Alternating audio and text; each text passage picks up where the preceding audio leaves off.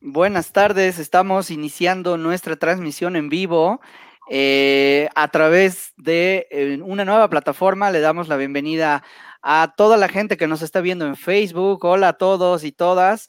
Eh, también estamos aquí en vivo en, en, YouTube, como siempre, y les damos la bienvenida a este nuevo ciclo, a esta nueva etapa de la Liga del Fan Racing en este 2021 muy contentos de poder iniciar un nuevo episodio, una nueva etapa y con algunos cambios que les vamos a ir contando y unas novedades, pero muy contentos. ¿Cómo están todos ustedes, este, queridos amigos de la liga? Cuéntenme un poquito. Hola Fer, hola a todos. Pues felices, felices de encontrarnos de nuevo, felices de retomar nuestras sesiones con, con más con más ideas, con más propuestas nuevas que les traemos, pero sobre todo recargados en una nueva plataforma. Bueno, felices, Fer, muy felices. Buenísimo, Marce, gracias. ¿Cómo están por allá, mis amigos, en el sur, hasta el sur? En el sur. Eh, bien, bien, todo bien por acá, pasando el COVID, ya con, avanzando con las vacunas, entonces más contentos, se ve como la luz al final del camino, eso es bueno. Así que bien, bien, todo bien y contentos de estar de nuevo acá con ustedes eh, y conversar un rato, reírnos un rato y nada, y ver si aprendemos algo. Jero. Bueno, gracias. Eh, un placer también estar para, para, mí acá con ustedes, compartiendo este rato. Eh, y bueno, y ojalá que un, quien nos esté escuchando, nos esté viendo en este rato, me, me parece de verdad un, un espacio de lujo para hablar de algo que nos gusta tanto. Así que también comparto mi alegría con ustedes. Y México, México, lindo y querido, Tocayo. Sí, fíjate, ¿eh? tú ya eres mexicano adoptado, así es que ya igual aplicas acá.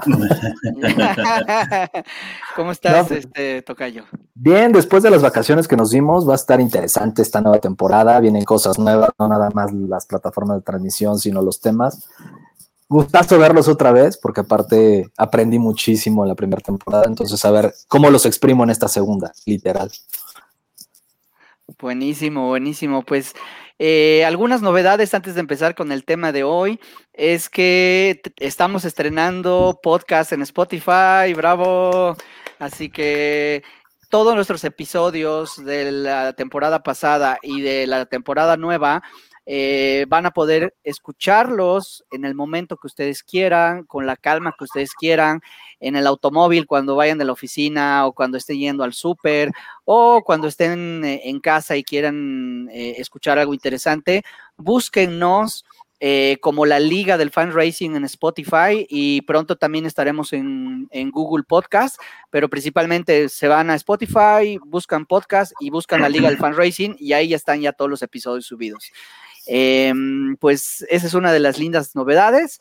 Y eh, bueno, empecemos. El día de hoy tenemos un tema muy interesante y, quiero empezar eh, con el tema de hoy que es un poquito conociendo el mercado donde vamos a empezar a hacer fundraising. Eh, muchas veces, creo, nos ha pasado también es que tenemos que empezar a implementar una campaña. Eh, si me contratan como nuevo personal o ya tengo mucho tiempo y queremos entrar a una nueva ciudad, eh, queremos recaudar en Estados Unidos porque hay migrantes de mi país allá, o en fin, eh, quiero entrar a un, nuevo mercado, a, un nuevo segmento. ¿Qué hacer, mis queridos amigos de la liga, cuando yo quiero entrar a un nuevo mercado? por ahí hay algunas ideas de eh, primero saber cuál es la oferta de valor que yo voy a entregar, eh, conocer un poquito el mercado en temas de el potencial de mercado, es decir, eh, hay gente que me pueda donar, cuánto me puede donar, etcétera, etcétera. Entonces, si les parece, me gustaría iniciar con este tema de conociendo un poco el mercado en el cual nosotros vamos a entrar a recaudar fondos. Y si quieren, vamos por eh, sus reflexiones de cómo ustedes sugerirían entrar a un nuevo mercado, si eh, generar la propuesta de valores de los primeros puntos que ustedes tocarían.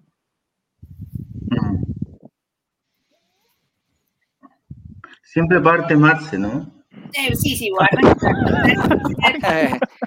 sí. Tan caballeroso, tan caballeroso, siempre va Marce. Gracias, Felipe, gracias. Bueno, mira, Voy a empezar. Primero voy a empezar. Eh, yo creo que entre, entre la propuesta de valor y el análisis del mercado, que son como los dos elementos principales, pues uno tiene que saber para dónde va y, qué está pasando, ¿no? Antes de saber qué le vas a ofrecer a esos donantes.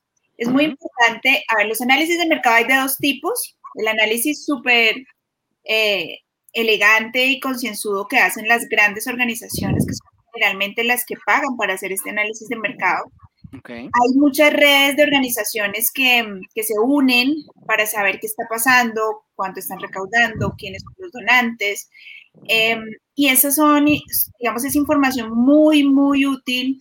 Eh, sin embargo, es información grande, es información masiva que de pronto a las más pequeñas no les es tan útil o no les sirve tanto.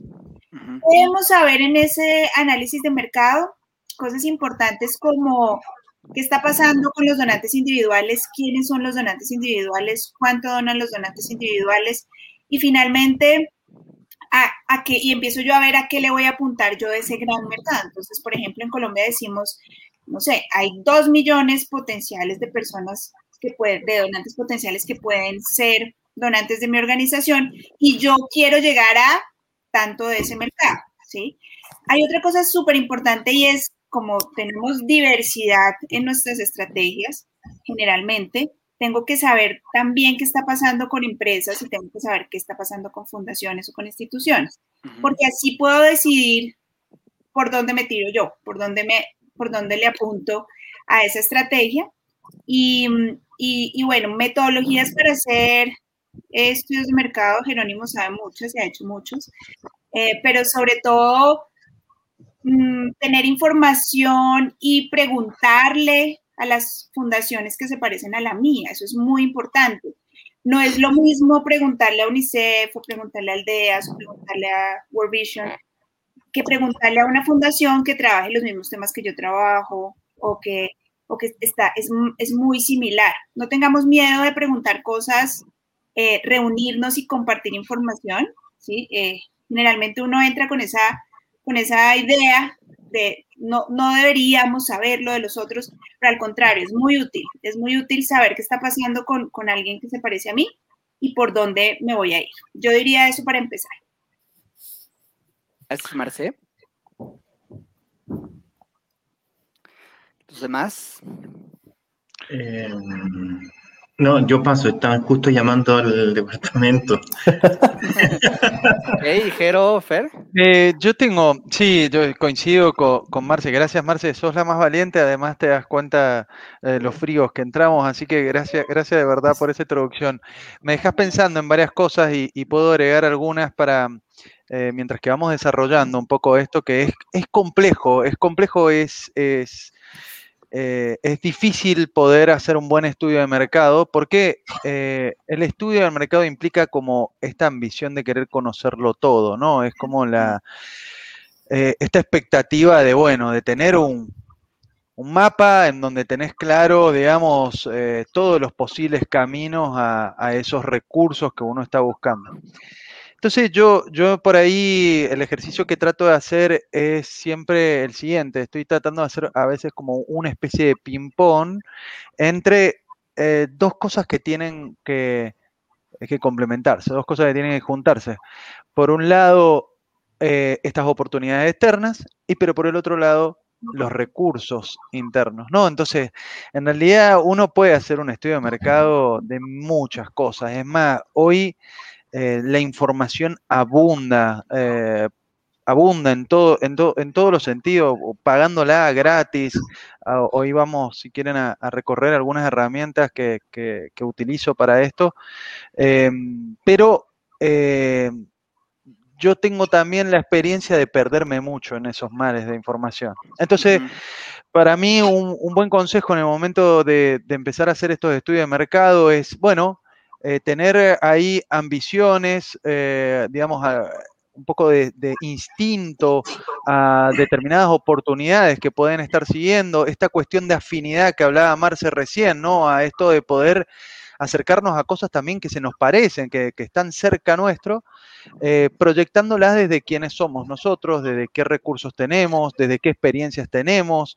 Eh, es muy importante em, tener este ida y vuelta, ¿no? Entonces, mirar hacia el exterior, hacia lo externo de la organización, entendiendo también cuáles son nuestras, eh, eh, nuestras capacidades, digamos, organizacionales, nuestras capacidades personales, porque después lo que está al siguiente paso de esto es el camino, ¿no? De cómo llego desde el punto donde estoy acá hasta esos puntos, esas líneas punteadas que yo construyo en esos estudios, en esos estudios de mercado.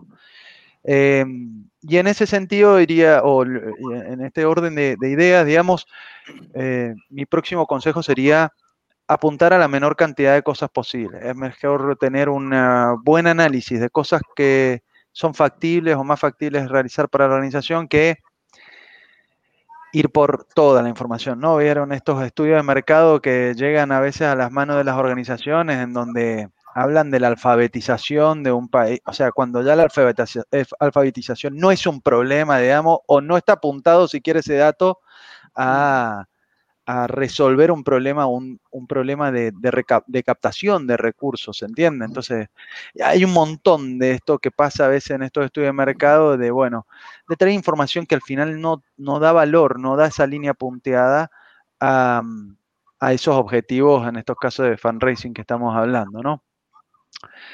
Eh, esto me parece suficiente para esta primera partecita. gracias, gracias, Muy bien. Eh, ¿Los demás? ¿Algún comentario sobre esta parte? Pues fíjate, ahorita escuchando a Marce, escuchando a Jerónimo, a mí me viene eh, en automático a la cabeza el qué es primero, ¿no? O sea, tu estudio de mercado o tal vez un estudio de factibilidad muy básico si tienes esa factibilidad operativa, esa factibilidad económica, esa factibilidad programática.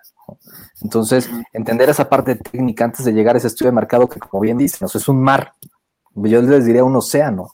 Y de ahí nosotros mismos plantear en, en determinado momento el para qué. O sea, necesito ese estudio de mercado después de la parte de factibilidad en función de un programa, en función de la meta económica, en función de, mis donantes o inversionistas sociales potenciales, o tal vez de esa competencia que está allá afuera, que de pronto por las organizaciones de sociedad civil te dicen, no, no son competencia, no lo puedes eh, llamar así, todos nos ayudamos. Ok, en un sentido muy frío, muy práctico, pues todos estamos en una competencia sana si quieres, pero en una competencia, ¿no? Entonces, el para qué quieres ese estudio de mercado de verdad, como dice Jerónimo y como dice Marcela, son tantos datos y de pronto en, tanto tiempo que te pierdes y se te puede ir todo el año tratando de identificar qué, para qué era lo que, a lo que te tenía que llevar ese mercado. Entonces, creo que sí tendríamos desde nosotros mismos, al momento de estar planteando ese estudio de mercado, ver para qué y el estudio de mercado en qué va a estar enfocado expresamente, ¿no? Porque si no, demasiado. De acuerdo, de acuerdo. Mm. Felipe. Mira, em, estaba pensando, tuve tiempo de pensar cuando todos hablaron. No que, buena, no que sea el más inteligente, sino que el que tuvo más tiempo de pensar. bien, muy bien. No, es que en, en, realidad existen, o me tocaba a mí, trabajar con diferentes tipos de ONG. Hay ONG grande, ¿verdad? Que tienen estudios de mercado que son así, un dossier que te habla hasta qué come el donante y a qué hora se levanta y todo. Pero, hay otras organizaciones que no tienen eso y tienen como sensaciones de dónde podría estar el donante. Eh, entonces, en el análisis de los datos es muy distinto en ambos casos. Eh, pero además del análisis de los datos, que ya, ya voy, a, voy a volver a ese tema, creo que es, es, muy, muy relevante, sobre todo para organizaciones con las cuales me ha tocado trabajar, que son medianas y a veces pequeñas, entender un poco para qué se necesita el financiamiento. Y no es menor. ¿Y cuál es la propuesta de valor? Porque muchas veces la desesperación eh, que existe de poder recaudar fondos nos hace tomar decisiones apresuradas, eh, tomar mensajes que son tal vez no los nuestros y nos quitan ese espacio para reflexionar y entender cuál es ese, ese, ese gap que va a cubrir finalmente mi ONG, mi organización. Entonces, primero reflexionar para qué y qué rol cumplo dentro de eso. Eh, y, y, y, como segundo punto, creo que lo han mencionado todos, es básicamente eh, elegir muy bien la información, elegir muy bien los indicadores. Esta tabla de navegación con la cual nos vamos a, eh, nos vamos a dirigir.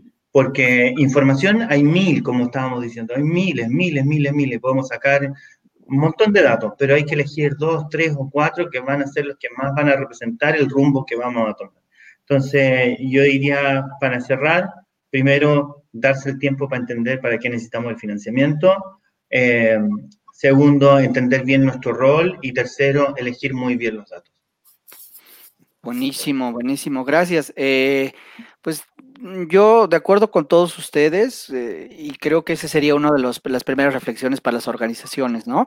Antes de dar el siguiente paso y armar toda, todo, digamos, todo el equipo de fundraising, toda la inversión a un nuevo mercado o incluso ampliar mi recaudación en el mercado actual, es importante conocerlo, ¿no? Ya sea con una investigación eh, cara, ya sea que yo me acerque a una empresa de investigaciones y le diga que me haga una donación, porque también existe esas posibilidades, o que yo haga mi investigación con información tercera, ¿no? La que yo encuentre en Internet. No importando eh, eh, esa forma, lo que sí creo que es importante y no hay que dejar de hacer es conocer el mercado, ¿no? Conocer a dónde es que yo me voy a meter y no simplemente creer que voy a recaudar fondos porque sí o porque mi causa es buena o porque lo que yo estoy haciendo es tan bueno que me tienen que donar, ¿no? Tenemos que entender el mercado y para ello eh, me, gustaría empezar eh, o dar un paso atrás, antes de que empecemos a hablar del análisis de la competencia, antes de que empecemos a hablar de eh, qué factores debo tomar en cuenta, me gustaría que demos nada más un pasito atrás, ¿no? Y imaginémonos que yo ya voy a hacer eh, ese análisis, que ya estoy casi seguro que voy a entrar a ese mercado. Es, creo, bien importante hablar de algo que se llama la propuesta de valor, ¿no? Es decir, una vez que yo ya voy a entrar a ese mercado, eh, ¿qué les voy a ofrecer, ¿no? Es decir, ¿Qué, me hace único o qué me hace, eh, digamos, diferente a la competencia? Que mi solución ante el problema social que yo estoy queriendo solucionar, eh, le hace match con los potenciales donantes. Entonces, la propuesta de valor sería, digamos, un tema que me gustaría escuchar de ustedes. Eh, ¿Cómo identificarla? ¿Cómo, ¿Qué es la propuesta de valor? ¿Y qué tan importante es al momento de implementar campañas de fundraising en nuevos mercados o incluso en el mercado donde yo estoy recaudando actualmente? Mm.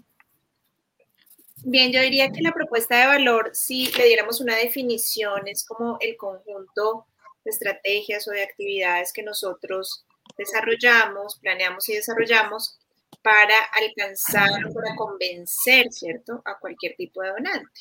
La propuesta de valor, como su nombre lo indica, debe tener, digamos, elementos claves que generen un valor distinto a lo que hay en el mercado.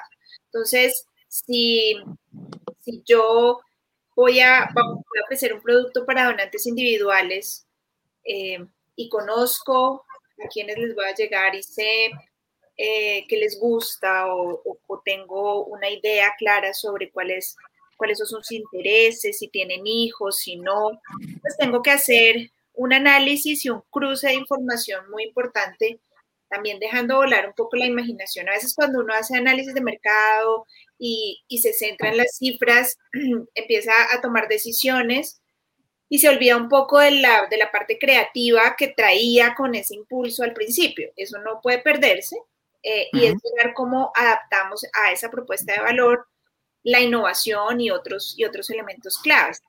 La propuesta de valor debe ser algo que le interese no solamente a mi organización y que yo sea capaz de hacer, sino que le interese al donante. O sea, que yo pueda saber que lo estoy creando y lo estoy armando y lo estoy diseñando específicamente por estas razones, porque a los donantes que les voy a llegar son de esta edad, les interesa esto, eh, sé que tienen capacidad para pagar esta donación em, y, estoy buscando es la forma como convencerlos y darles, darles esa información para engancharlos, pero, pero las propuestas de valor no son una cajita no es una fórmula secreta, sino es como la unión de muchos elementos que me permiten ser único, ser, eh, ser yo mismo en mi organización, es decir, saber que le está hablando mi organización a diferencia de otras, y además poderlos jalar, ¿no? Es, tiene una, un poder eh, de enganche, tiene un poder atractivo eh,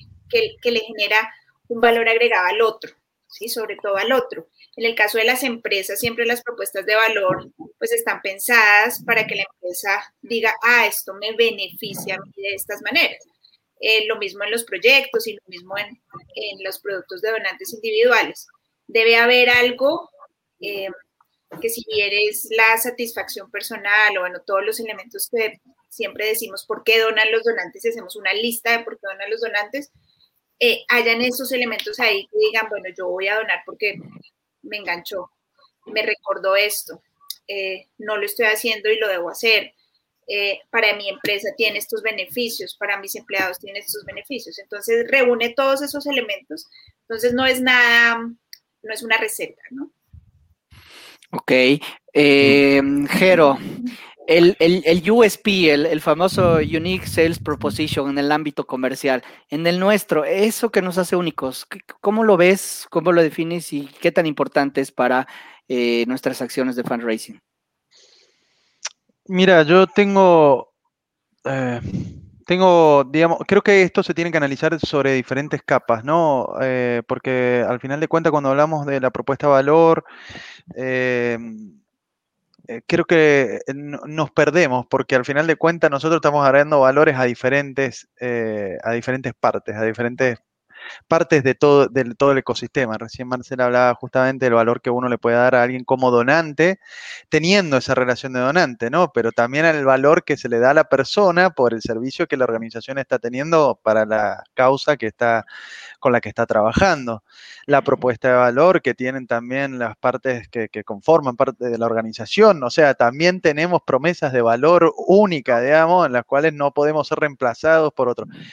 Esto se vuelve realmente complejo porque al final de cuentas también esperamos que haya una propuesta de valor muy clara también de la organización para la sociedad, ah, comunicacionalmente hablando. Entonces, eh, al final de cuentas, eh, realmente eh, esto primero tiene que tener, eh, tenemos que tener la conciencia de que esto es algo dinámico, que no hay una sola respuesta, que cambia con el tiempo y cambia con las personas, con las interacciones que tenemos, con los objetivos que tenemos. Dicho esto, si quieren que yo pueda apuntalar sobre uno de, todos estos pilares, digamos, comunicacionales y yendo bien a lo duro del fundraising, a mí me gustan mucho las propuestas que tienen las empresas, o sea, las herramientas metodológicas que usan eh, hoy empresas, sobre todo las sajonas, que les encanta armar todo en estructuras, en templates, en plantillas. Eh, a mí me gustan mucho porque ordenan un poco lo que es importante en una, en una propuesta de valor. Eh, hay varias metodologías, yo puedo, puedo compartirles después un par de links que tengo de, de como son siete formas distintas de construir pro, estas propuestas de valor. Bueno, hay una que me gusta que, que se llama la, el método XYZ. Sí, y uh -huh. entonces, y básicamente el, este método XYZ es completar una oración que después obviamente evoluciona al lenguaje que uno tiene que, que ponerlo para una organización, pero, pero es interesante porque pone en foco en la X eh, el objetivo, digamos, a las personas a las que en este caso, o a la causa a la que vamos a ayudar. En la Y, eh, lo que está, lo que tiene que hacer, lo que tiene que poder lograr esa persona o, ese, o esa causa que estamos defendiendo. Y la Z, lo que nosotros hacemos para que esa, esa realidad o esa, eh, esas personas que están buscando hacer tal cosa puedan lograrlo. Entonces se llama XYZ porque un poco la estructura de toda la oración es nosotros ayudamos a X a hacer Y mientras que hacemos Z, ¿no? Esa es un poco la, la estructura. Entonces te pone eh, claro así como las tres cosas que no pueden faltar en una propuesta de valor, ¿no? ¿A quién le estás uh -huh. dando una mano? ¿En qué le estás dando una mano? ¿Y qué estás haciendo vos? ¿Por qué sos único? ¿Qué, qué, qué es el valor que vos estás poniendo? Eh, y, nada, me parece que este tipo de cosas, y las hay un montón, porque ahora eh, está lleno ahora todas estas aceleradoras de startups, aceleradoras de empresas sociales, acelerados. Eh, entonces está muy en auge todas estas herramientas para poder comunicar fácilmente, que no es sencillo hacerlo, es realmente muy difícil. Eh, cuál es nuestro verdadero valor en la cadena de valores del universo, digamos, básicamente, para, eh, por lo cual existimos, ¿no? Buenísimo, Jero, gracias. Eh, tocayo.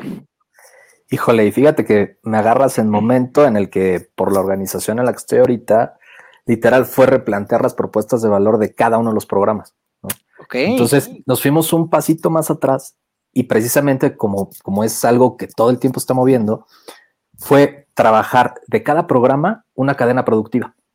Entonces, esta cadena productiva te hace ver quién es el beneficiario directo, el secundario y el indirecto, ¿no? Entonces, ahí ya tienes en cada uno de esos pasos de la cadena productiva estos públicos que de pronto mencionaba Jero, porque tienes al donante, al beneficiario, de pronto al que no te conoce y necesita conocerte, entonces son distintos mensajes. Ya que llegamos a ese punto, a mí me gusta mucho jugar con los canvas, ¿no? O sea, esa parte un poquito más cuadrada. Sí, sí. Pero me lleva a, romper ese, ese, mismo canvas, ¿no? Entonces, con esa cadena de valor, lo que hemos estado haciendo es, a ver, en este canvas que a mí me gusta utilizar mucho para esta propuesta de valor y de ahí sacar ese diferenciador, de ahí tienes estas dos partes, ¿no? Lo que ofreces y lo que tienes. Entonces, bueno, pero pareciera lo mismo. La organización siempre va a estar en medio, porque de un lado vas a tener a quien te va a poner de pronto la plata para poder seguir operando y tiene de pronto que ver cuál es el, beneficio que le proporcionas, ¿sí? ¿Qué es el producto o servicio, en este caso el programa, al que le va a meter este, esa plata para poder estar vinculado contigo? ¿Y qué soluciones estás dando a través de eso? Pero del otro lado, tienes a todos estos targets que van desde quien no te conoce, quien va a ser tu beneficiario directo, tal vez el familiar que se convierte en un beneficiario secundario, y tienes a quienes le van a poner esa plata. Entonces también está de ese lado. Dos, ¿qué problema resuelve realmente? O sea, podrías tener un canvas para cada, eh, para cada uno de esos grupos. Es donde lo rompes. Sería lo correcto. Exacto, y es donde lo rompes y ese canvas tradicional que de pronto viene para tu propuesta de valor, tú solito ya lo empiezas a, modificar. Y es donde ya realmente empiezas a ver cuál es el beneficio que obtienes. ¿no? ¿Qué me gusta mucho de jugar con ese, esa propuesta de valor? Que es dinámico, como dice Jerónimo, y al momento de, enseñarle que estás en alguna, en alguna sección de ese engranaje, tú mismo de pronto te conviertes en esa propuesta de valor, que eso es lo interesante, y generas pertenencia. Y eso es lo que de pronto puede hacer que tengas ese diferenciador con otros. O sea, ese Unique Selling Proposition tiene un diferenciador, ¿no? Y hay en el número de ejemplos con los que lo juegas cuál puede ser, el cuál va a ser el acercamiento de, ese programa, cómo vas a, trabajar en la solución o parte de la solución para tu beneficiario, o cómo incluyes en esa solución a otros públicos.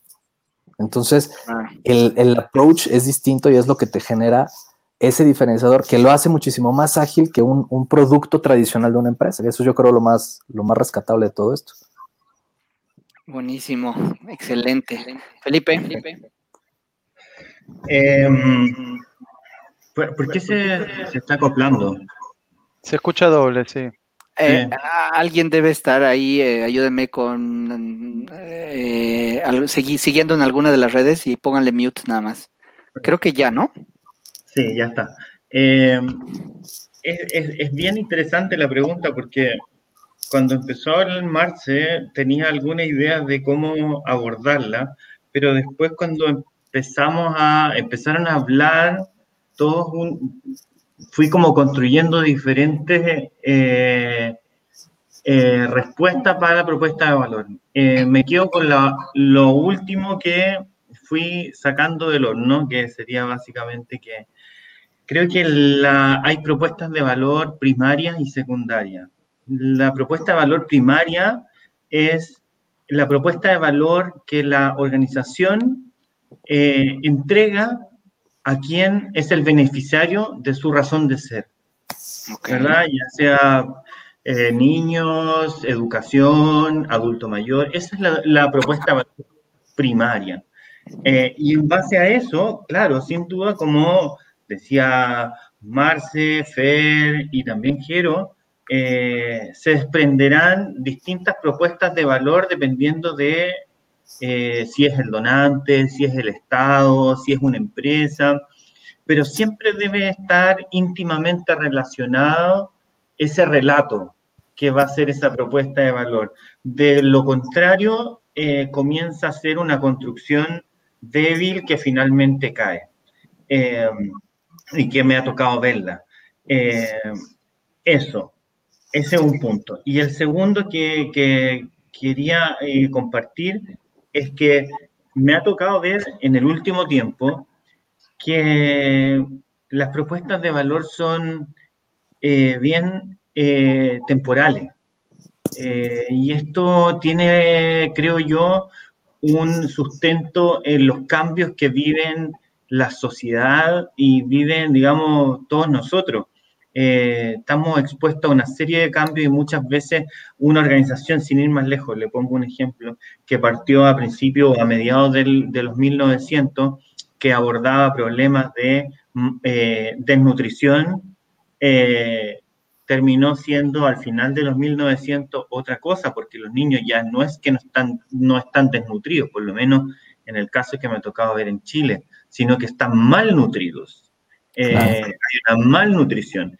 Y así hay cambios más finos que van ocurriendo. Entonces yo creo que hay que estar muy atento con esos desacoples que ocurren en términos de la propuesta de valor y los cambios sociales. Eso. Buenísimo, muchas gracias. Eh, bueno, yo, a ver, la propuesta de valor, mm, he escuchado mucho de ustedes la palabra único se ha repetido varias veces en, lo que ustedes estaban hablando y coincido en eso, ¿no? Eh, cuando me tocaba, digamos, armar con los equipos una campaña, una nueva acción de recaudación de fondos, eh, digamos, lo que a mí me gustaba siempre en el equipo es decirles, ok, ¿a qué, a qué segmento vamos a llegar? ¿No? Ah, vamos a llegar a, tal, a tales personas de tal ciudad, vamos a estar en tales eh, zonas, ok. Ahora, ¿qué es lo que sigue? Nuestra propuesta de valor. Y cuando, y cuando yo preguntaba la propuesta de valor o eso que nos hace únicos como organización, yendo a la propuesta primaria que decía Felipe, esa que es la de la organización, y me iba, digamos, a hablar con el director general, me iba a escuchar de varias personas del área programática, etcétera, no sabían definirme, o sea, no sabían decirme exactamente qué es lo que nos hacía únicos.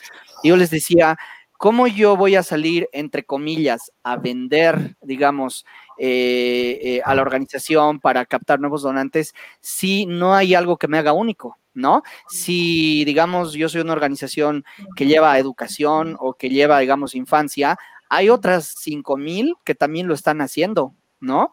O hay otras dos mil que también lo están haciendo y hasta tal vez tienen mejor posicionamiento y hasta tal vez tienen mejores acciones.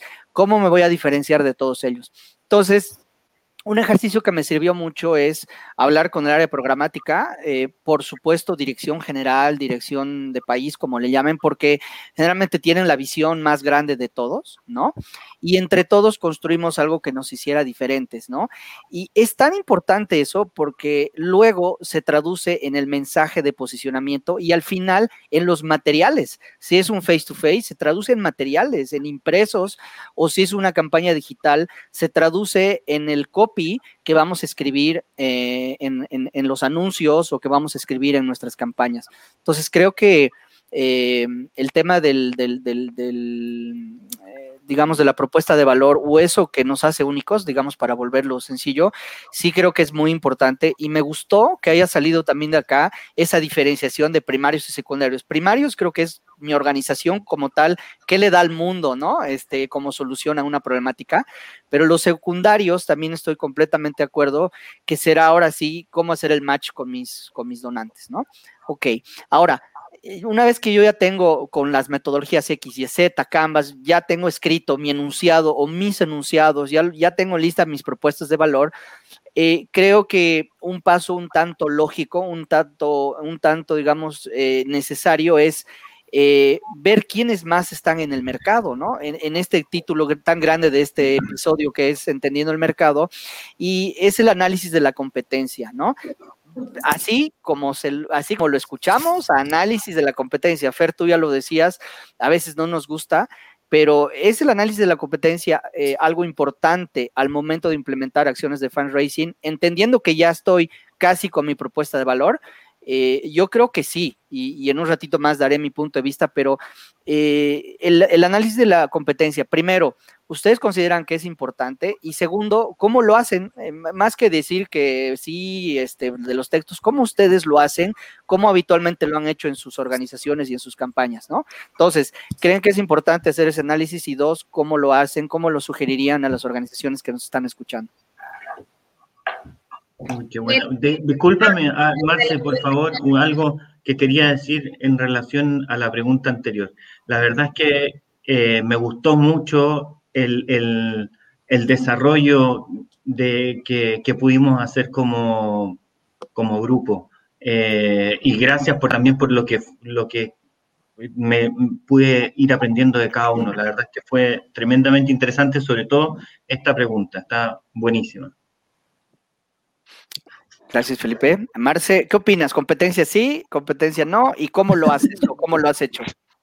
Bueno, mira, yo, yo, les voy a contar una experiencia como casi que personal. Eh, en Colombia eso no era, no era un, no es inclusive. Pero Colombia es un país donde cada organización es muy celosa con la información. Tal vez Jero que ha trabajado en Colombia se, sabe de qué le estoy hablando y es que, por ejemplo, la asociación de fundraising y, en general las organizaciones eh, no tienen esa cultura de compartir la información, ¿sí? Em, bueno, me han pasado muchas cosas, entre ellas que alguien llama a preguntarle a alguien que conoce en otra organización y a mí me llama la directora diciéndome, oye, están averiguando sobre nuestra estrategia, eso es información confidencial, hemos firmado una cláusula de confidencialidad y, es, es, respetable porque muchas de las, de las empresas comerciales lo hacen. Pero ¿qué pasa, qué pasa si, tú no, si tú no puedes acceder a esa información y, y empiezan a especular sobre las cifras y sobre los temas y sobre, sobre muchas cosas? Eh, pues al final los, los que no se benefician somos todos, ¿sí? Para mí es tan interesante dar mis cifras como saberlas. Esto, es como un gana gana realmente en, los estudios de mercado. Cuando yo me comprometo a entregarles mis cifras reales sobre cómo estamos, quiere decir que yo voy a poder acceder a las cifras de los otros. ¿sí? Y así lo hacíamos en, en la organización donde estaba. Participábamos en los estudios de mercado porque nos interesaba saber cómo estaban los otros prácticamente, pero pues eso tiene un costo que no es monetario, sino es más un costo de compartir tu información y estar tranquilo con que, pues, digamos, eso no va a afectar eh, tus resultados, seguramente no estás entregando información sobre tus proveedores, sobre la forma como lo haces. Eh, yo siempre le decía al equipo, miren, todo el mundo puede saber lo que nosotros hacemos, porque no es lo mismo saberlo que implementarlo. ¿sí? Yo puedo saber que ellos hacen esta estrategia y la hacen de esta manera y la hacen en centros comerciales y la hacen con esta actividad, pero cuando ya lo vas a implementar, pues adentro hay una cantidad de elementos, ¿cierto? Que te permiten hacerlo de la manera única que era la que estábamos hablando. Entonces, al final, yo, yo creo y yo recomiendo eh, para esas organizaciones que están dudando en si participar en estudios de mercado, en si compartir su información, en si buscar información en otro lado, pues que es muy útil. Eh, tener la información es muy útil, no solamente la información que tú entregas y que tú consigues, eh, hay mucha información que tú puedes deducir de otros informes. ¿sí? Hay, hay em, revistas que sacan clasificaciones de empresas y además dicen quiénes, le están, quiénes están donando y a quién le están donando. Em, hay mucha información relacionada con demográfica, por ejemplo, que nos interesa mucho a los fundraisers frente a, la edad de las personas, la capacidad de pago, el número de hijos, eh, si tienen trabajo, si tienen empleo, si no tienen. Entonces, eh, esto es todo un arte, es, es, todo un arte armar la información y sacar eh, la información relevante pero, pero hay que meterse ahí, hay que hacerlo, porque de resto estamos un poco a ciegas o estamos un poco con la idea de que el mejor es fulanito, el mejor es sutanito, pero el mejor en qué, cuánto es mejor, cuánto es peor. Y hay otra cosa súper interesante de los estudios de mercado, que, que, no es propiamente los resultados, sino la forma. Uno de los estudios de mercado se da cuenta que cobrar es muy difícil. En Colombia cobrar los donantes es una ciencia oculta de los bancos que no, es, que no tienen un desarrollo de la tecnología muy alta y, y, termina uno pagándole a otro y a otro para cobrar y entonces cómo lo hace este y cómo lo hacen ustedes y al final si todos nos uniéramos y dijéramos no vamos a pagar más por esto y le vamos a decir a los bancos que lo hagamos juntos, seguramente va a funcionar mejor. Ejemplo, España. La Asociación Española tiene ese tipo de convenios con los bancos, tiene ese tipo de convenios con las empresas de, de, móviles y, y, eso ha hecho que, que unirse con sus cifras y saber cómo están y también puedan negociar con los proveedores, ¿no? Entonces, pues yo, yo siento que tienen muchas bondades, realmente. Gracias, Marce. Eh, eh, ¿Quién quiere seguir hablando de la importancia y cómo hacen ustedes su eh, análisis de la competencia? Ok, yo, quisiera seguir. Em, respecto de la competencia y para abordar ese tema, es interesante primero preguntarse si realmente existe una competencia si la organización que está al lado hace lo mismo que nosotros, atiende al mismo segmento, entrega los la misma propuesta de valor, eh, porque eh, me parece que muchas veces son muy distintas, parecen ser eh, muy parecidas, pero son distintas. Atienden a un segmento distinto, a una geografía distinta, entregan una solución en el tiempo que es diferente, más acotada, más larga. Esto hablando de diferentes causas, ¿no? Eh, si lleváramos, por ejemplo, un estudio donde hablamos de McDonald's y Burger King, eh, es muy probable que ahí son muy competencia porque están hablando de casi el mismo producto y lo mismo que HP y Lenovo, es lo mismo. Eh, pero aquí estamos hablando de respuestas, soluciones, apoyos que una organización a través de personas entrega. Eh, y muchas veces tenemos que preguntarnos si realmente es nuestra competencia o somos diferentes. Si al final del análisis pasa que, que somos, digamos, competencia, toca realmente entender en qué nos podemos diferenciar, porque eh, avanzando como organizaciones desde el mismo punto y, si estamos abordando la misma geografía, eh, básicamente estamos, digamos, desaprovechando las capacidades que tenemos como ONG para dar soluciones. Entonces, eh, yo creo que es importante reflexionar si realmente existe una competencia o somos distintos. Gracias, gracias. Eh, Tocayo Ojero. Sí, que ahí, digo, un poquito tocando lo que dice Felipe, sí, y sí es bien importante de pronto ver cómo más que competencia, eh, nuestros modelos de, de, acompañamiento o en algunos casos de intervención o esos modelos de gestión que tiene cada organización de manera particular, se pueden complementar. Y es de pronto en donde cuando haces este match con alguna organización o esta alianza para algún proyecto en conjunto, alguna convocatoria, te permite tener un, monto muchísimo más, más alto, ¿no? Si en, digamos, la competencia vista en función, también tomando en cuenta lo que dice Marce, no nada más en Colombia, Marce, aquí también en México de pronto, el, ¿por qué le voy a decir a los demás mis números y todo lo que hago? Eh, se da mucho pero sí tal vez ver la, parte de competencia en función al rubro, si es un rubro asistencial, si es un rubro más como de construcción, si es un rubro de salud y expresamente la causa, ¿no? Efectivamente, cada organización tiene una particularidad y, y regreso a esta parte del modelo. Eso es lo que de pronto da ese diferenciador o te da esa propuesta única de valor. Desafortunadamente o afortunadamente, dependiendo cómo lo vean, está ese buscar al donante, tal vez a esa gran empresa o a ese donante millonario, etc. Y es donde pudiera entenderse esa competencia. Pero también hay que ver los intereses de ese mismo donante de inversionista social. Hay quien está enfocado en educación, hay quien está enfocado en salud, hay quien está enfocado en un tema de, infraestructura. A mí me gusta de pronto pensar, y, lo digo abiertamente, que hay de todo para todos. O sea, hay dinero para cualquier causa y hay organizaciones para toda problemática. Por lo menos así, así me gusta verlo. Y en función de eso es tal vez que sea que lo complementes o veas esa parte de competencia en función a un tema o dos en específico. Gracias, Jero. Bueno, mientras, eh, también, también perdón, se escucha otra vez en eco, ¿no?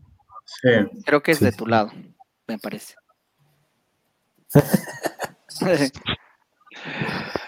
Ah, no sé por qué, a ver.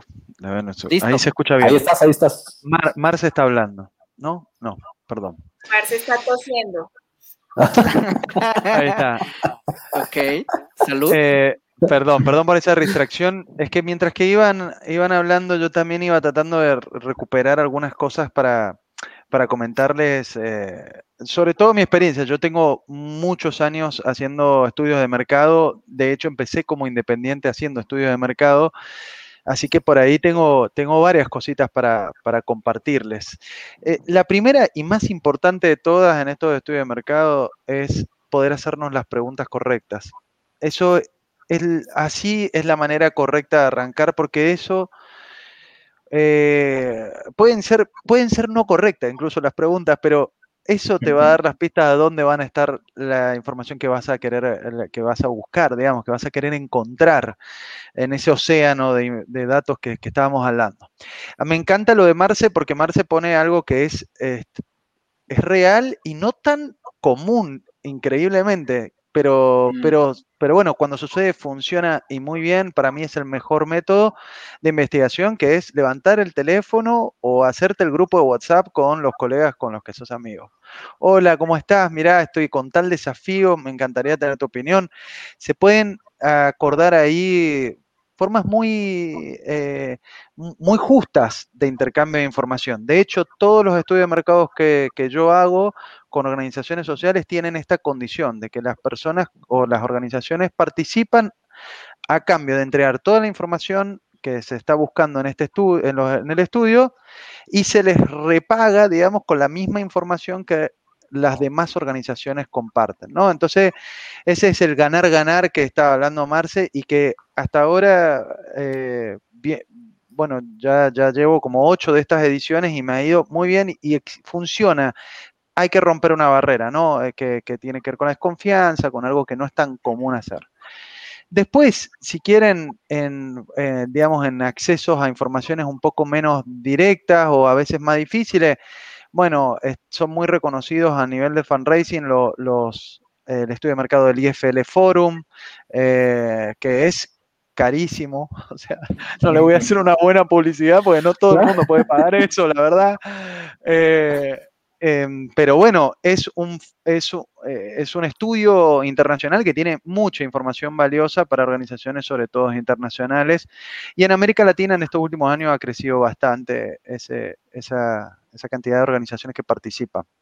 Em, y después hay un montón de recursos que, yo utilizo. Marce contó uno que es espectacular. De hecho, por ejemplo, en Colombia hay un portal que se llama dinero.com, ¿no? que en realidad es, una, es un portal especializado en empresas. Está repleto de información de quiénes donan cuánto donan, por qué donan, o sea, entonces, y solamente buscar donar, donación, fundraising, en, solamente en dinero, en, un portal que podría ser Infobae, cualquier otro que, conozcan, eh, ya eso ya empieza a darte pistas, ¿no? Em, y después empiezan a ver también informaciones eh, en los contenidos, Twitter puede recibir, pueden ser un lugar de, información, hay mucho alrededor ahora de, los contenidos en general que se pueden traquear y analizar. Eh, información financiera, casi todas las superintendencias financieras, bancarias y no sé qué de cada país tienen informaciones que pueden ser muy útiles para, para muchas preguntas que tengan estos estudios de mercado. Google Trends también puede ser algo que funcione muy bien. Y después, em, eh, yo utilizo para, para, para, cuando son proyectos internacionales, eh, por ahí que la gente quiere tener información de, del país o de la región un poco más clara de cuáles son un poco la, la geografía, la demografía, la, los datos económicos, etcétera. Y bueno, los clásicos eh, latinoamericanos, CEPAL, por ejemplo, tiene bastante información, pero después normalmente Banco Mundial, Fondo Monetario Internacional, la OCDE, están repleto de datos que son directamente aplicables a lo que hacemos como, como fundraiser. Y después, así como algunas joyitas, y está, hay un informe que se llama Rules to Give, que es eh, las reglas para donar, digamos, que es internacional y que te dice en qué países es más fácil y más difícil.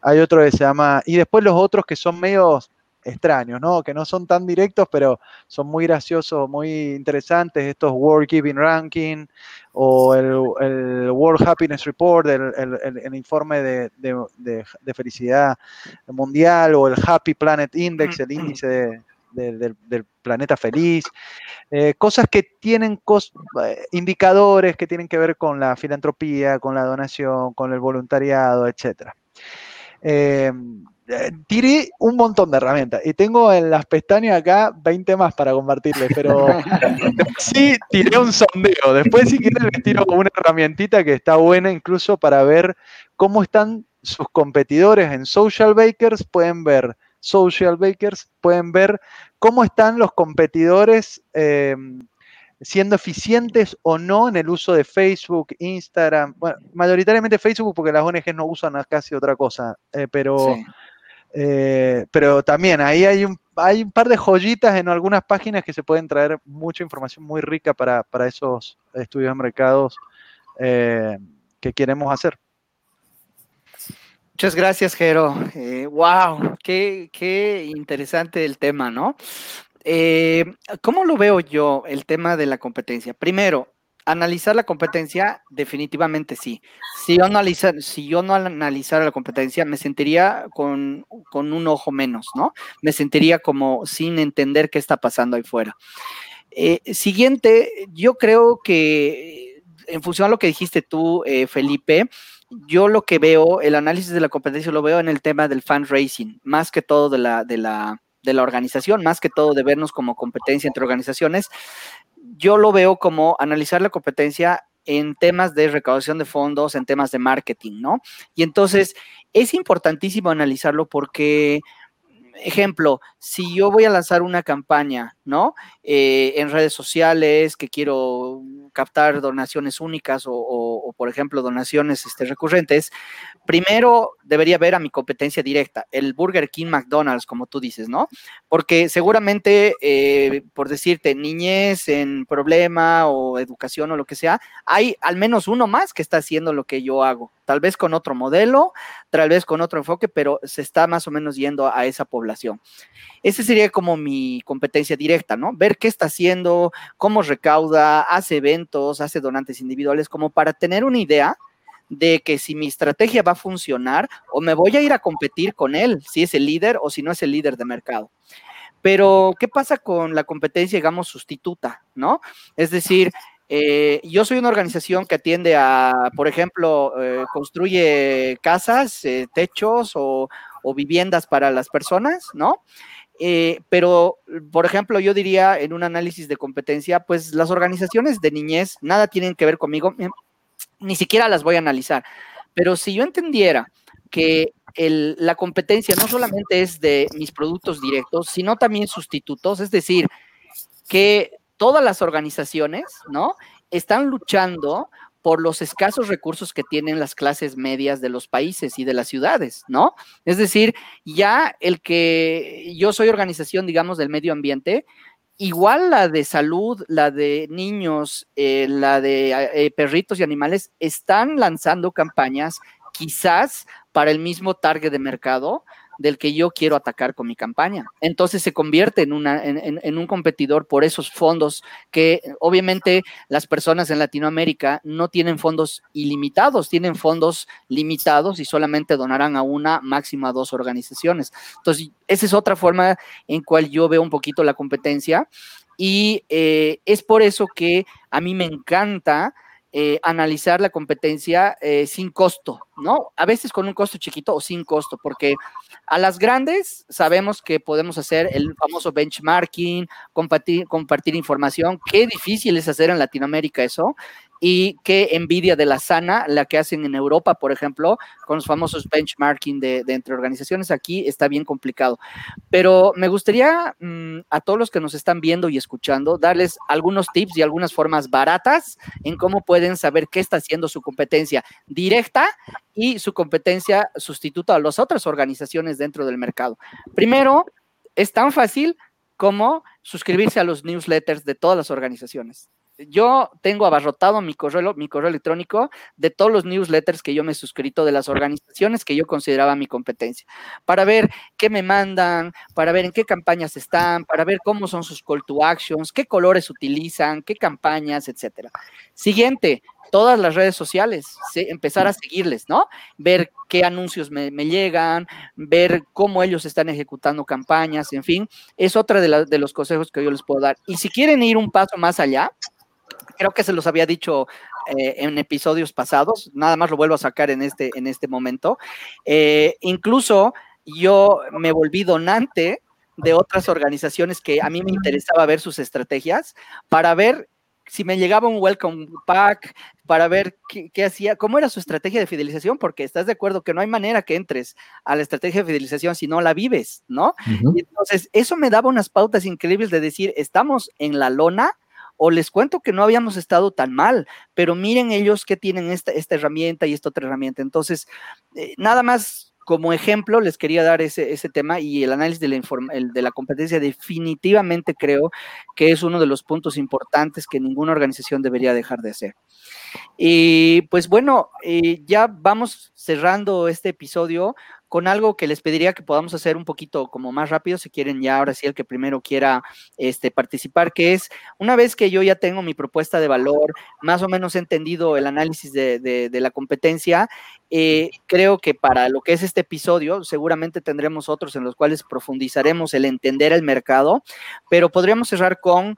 Eh, el potencial de mercado, ¿no? Eh, si quieren, yo puedo iniciar así rápido para darles pie a cualquiera de, los que gusten seguir el potencial de mercado es importantísimo, creo yo, analizar antes de animarme a invertir en campaña, en materiales, en diseños, en publicidad y todo. Y el potencial de mercado eh, se refiere a qué tan, eh, qué tan rentable va a ser mi campaña en el mercado que yo quiero entrar, ¿no? ¿Qué tanto voy a poder recaudar?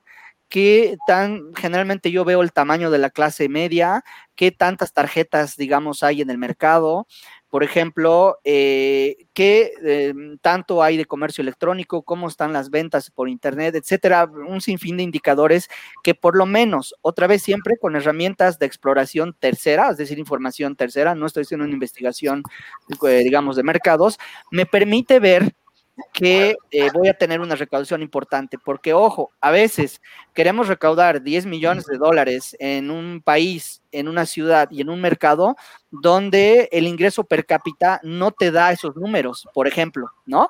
Entonces, creo que el potencial de mercado lo vamos a identificar en función a los ingresos y algunos factores eh, sociales y económicos de cada mercado al cual yo quiero entrar, ¿no? Entonces, y sí considero que es uno de los factores importantes también al momento, antes de eh, implementar mis campañas de fundraising. ¿Qué opinan ustedes? Yo tengo acá una visión un poco eh, más, más chica, digamos, para, para serte muy franco, Fer. Para mí el, tamaño del mercado hoy en América Latina es, eh, es inconmensurable, básicamente, porque son demasiado vírgenes en general los mercados, la mayoría de los mercados, eh, eh, como, como para poder decir, como para que el tamaño del mercado real al que puedas alcanzar pueda cambiar un poco las direcciones de, las decisiones que puedas tomar en tu estrategia, ¿no? Eh, entonces, no es lo misma la, relación o los problemas o, los desafíos que tiene sí Europa, por ejemplo, sobre todo los países sajones, tienen, tienen mercados muy competidos, mercados en donde realmente tienen, además, al punto, tan competidos que tienen regulaciones estatales, tienen, eh, o sea, eh, hay problemas judiciales con las organizaciones por, por las prácticas que tienen. Nuestro, el porcentaje, digamos, o el, valor, el peso que tiene nuestra actividad en la economía es ni una cosquilla, digamos, no es un, no es un pelito. Entonces, eh, para mí, eh, creo que es más importante si la respuesta o la, pregunta es, ¿cuál es mi, mercado? Es más importante conocer nuestros círculos, conocer nuestras redes, conocer nuestros alcances directos e indirectos, mucho más que cualquier otro indicador económico, macroeconómico, social, etcétera. Porque incluso, para poner el caso de la Argentina, que está eh, destrozada, para decirlo de una manera muy, suave, realmente. No, sí, es, es, muy triste, es muy triste, pero es la verdad, la Argentina está pasando un momento muy, muy complicado.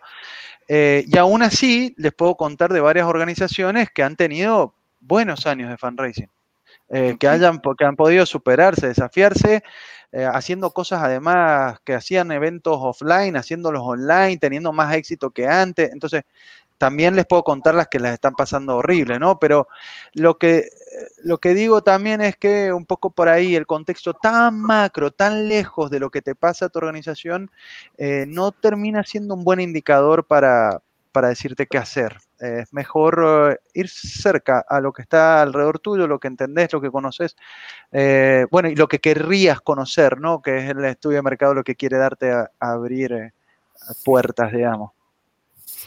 Gracias. Gracias, Jero.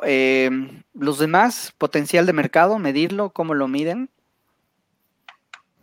Bueno, en, en, el proceso de acercamiento a diferentes grupos de donantes, a diferentes segmentos, yo creo que una de las, de las formas de hacerlo es probando, ¿sí? Tenemos que probar. Em, yo puedo tener una idea con todos mis datos y mis estudios que este es el grupo de donantes al que le quiero llegar y empiezo a probar y no me funciona. A veces es la comunicación, a veces es la forma, el mensaje, bueno, todo lo que sabemos, pero, pero pueda que ese no sea mi, mi grupo potencial y para lo que yo le estoy ofreciendo. Entonces, el, el, poder hacer ese testeo, el tomarse el tiempo de saber si eso no es, el, el probar diferentes formas de comunicación, a veces uno no se imagina eh, las personas que le donan, ¿sí? Uno a veces no se imagina que están en un segmento que no lo estábamos viendo. Y, esto que dice Jero de, mirar para adentro un poco también es muy importante porque a veces tenemos bases de datos de cancelaciones o bases de datos de eventos o, otro tipo de cosas que ya pues que no son tan frías, que, no, que, ya nos conocen un poco y las tenemos ahí, pero nos parece que esos, como a esos ya llegamos de alguna manera, a esos no, y nos salimos a buscar cosas y nos sorprendemos un poco, ¿no? porque estaban muy cerca, estaban ahí y debíamos haber hecho otro tipo de estrategias para volverlos. Siguen siendo potenciales porque todavía no nos están donando recurrentes, siguen siendo potenciales porque nos donaron muy poquito, siguen siendo potenciales porque podemos crecerlos a, otro nivel de, de, ese, digamos, de ese sistema de niveles que podemos tener. Entonces, yo, yo creería que no es tan allá, no es tan lejos, es un poquito más eh, pero además, pues hay que, hay que probar. En fundraising uno tiene que tener el tiempo y el recurso para alcanzar a, a probar y comparar. No, no, no siempre sale de una, eso también hay que, hay que saberlo y hay que estar preparado en el ciclo para que eso pase y para parar, devolverse, volver a arrancar con, otro, con otra forma, con otro grupo, con otro segmento. Gracias, gracias. Felipe. Em, en, esto eh, quisiera volver a lo que me parece siempre importante, definir y, diferenciar entre ONGs que son pequeñas y medianas y que son grandes, ¿verdad? El potencial de mercado, pues, para cada una es distinto, digamos. Para una ONG grande, un potencial de mercado puede ser pequeño eh, y el mismo puede ser gigante para una ONG más pequeña. Entonces, yo creo que eso tiene que verse con el prisma de la necesidad, eh, la necesidad que tienen las distintas ONG de financiamiento. Es cierto, hay que probar, em, hay que probar, intentar y probarlo rápido. Y si uno comete un error, dejarlo ahí rápidamente y continuar con el resto. Hay ONGs que no tienen la posibilidad de probar. Eh, tiene que ser algo como muy, muy preciso, muy, muy seguro, porque para hablar en, castellano eh, antiguo tienen poco aire. Y si lo hacen y se le acaba el financiamiento, ya está. Eh, entonces ahí hay que ir por en la parte del mercado que es la más segura, la más cercana, que va a tener una inversión baja, que va a tener un retorno rápido y que nos va a permitir financiar otro tipo de emprendimientos de financiamiento y que nos van a tirar en el mediano y en largo plazo. Eso. Buenísima, Felipe. Gracias, Fer, para, cerrar.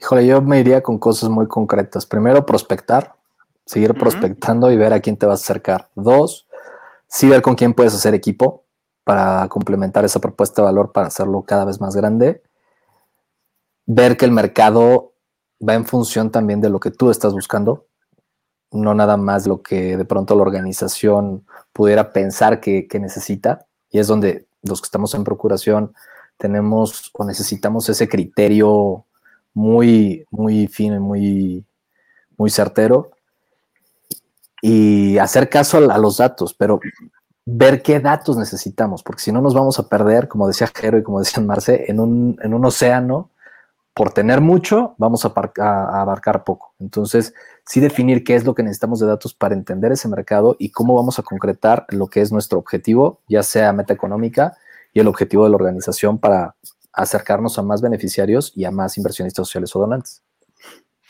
Buenísimo, pues eh, esperemos que esta información les haya sido de utilidad a, todas y a todos los que nos ven, que nos escuchan. A mí en lo particular, no sé ustedes, me encantó porque hemos hablado de temas que la verdad sí tienen que tocarse dentro de las organizaciones y al menos las áreas de fundraising tienen que estar eh, siendo punta de lanza en estos temas, ¿no? Insistir en que, pues, en la manera, una manera de empezar a profesionalizar el fundraising es hacer estas cosas que hemos hablado hoy en la medida de sus posibilidades, ¿no? Eh, pues les agradezco muchísimo, qué gusto verlos. Eh, me siento muy feliz porque este 2021 esperemos eh, traerles más sorpresas. Hay muchas ideas dentro de nuestras innovaciones como Legal Fundraising. Vieron que ya tenemos nuestro podcast en Spotify. Búsquennos, por favor. Y también vamos a empezar a tener invitados, invitados a estas sesiones, invitados externos que nos van a hablar desde otras ópticas de cómo ven los temas que nosotros vamos desarrollando. Gracias eh, por el tiempo, mis queridos compañeros de la liga. Eh, nos despedimos. Hasta aquí llegamos. Un abrazo, que estén bien. Un abrazo a todos. Chao, chao. Vale, chao, bye. Que estén muy bien. Adiós. bye. bye.